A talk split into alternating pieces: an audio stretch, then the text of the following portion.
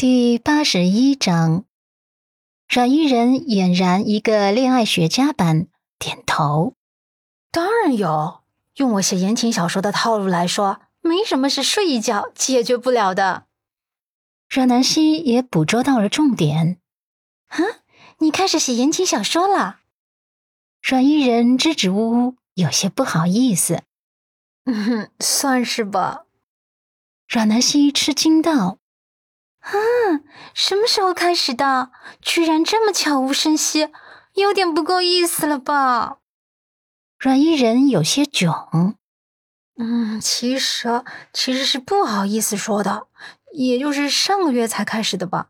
我刚把工作辞掉了。那些说真的，你会不会觉得我瞎折腾啊？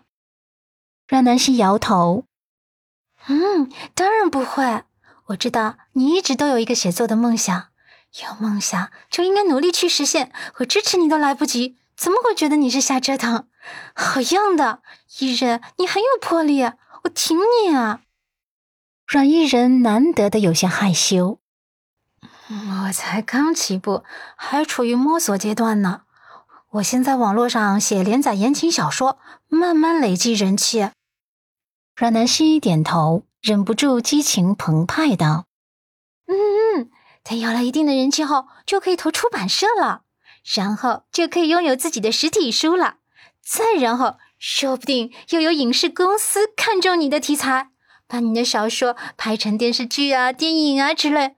哇，到时候你就是大红大紫啦！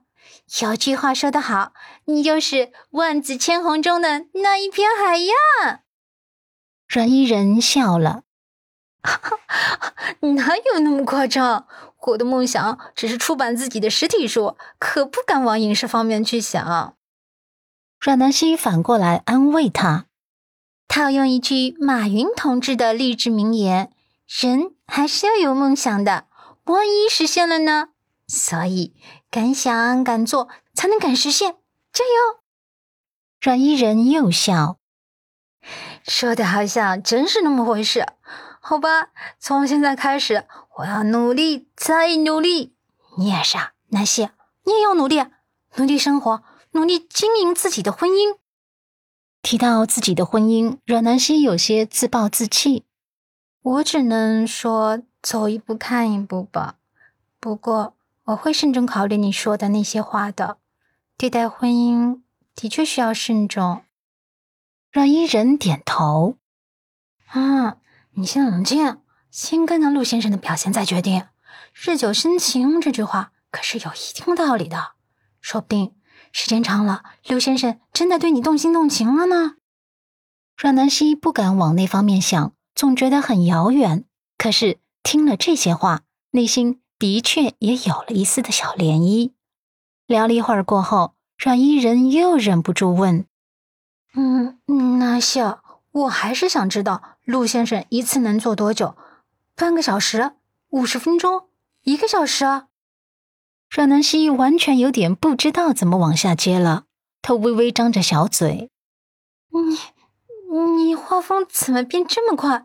怎么会又扯到这个问题上？”阮依人真的很想打破砂锅问到底。南希，你就告诉我吧。我现在可是写的总裁婚恋一类的言情小说，人都说了，小说是来源于现实而高于现实的。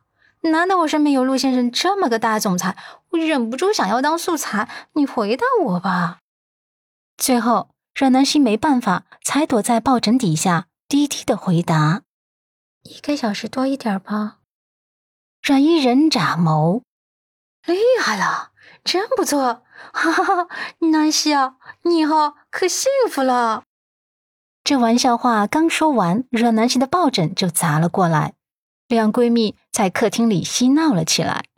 阮南希在阮依人这里吃了午餐，又吃了晚餐，最后不想回家了，想在他这里过夜。阮依人自然是不反对，只是问陆家老太太会同意吗？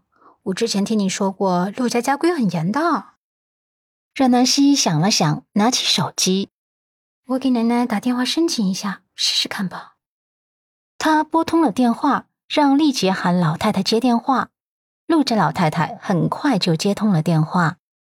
喂，阮南希连忙说道：“啊，奶奶，是这样的，我今晚想在闺蜜家过夜，但是我想到了陆家的家规，所以想打电话跟您申请一下，您看可以吗？”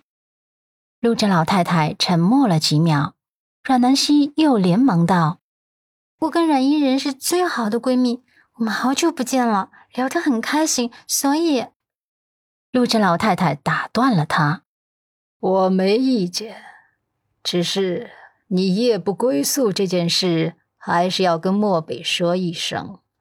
毕竟你们是夫妻。”挂了电话，阮南希就给陆先生发去了短信：“今晚我住阮依人这边，已经打电话告诉奶奶了。”陆漠北很快就回道：“不行。”我不同意。阮南希蹙眉，不同意也不行，我已经决定了。陆漠北回，回家。阮南希不想理他了，直接将手机关机丢到一边，继续跟阮依人聊天。两姐妹在一起，真的有聊不完的话题。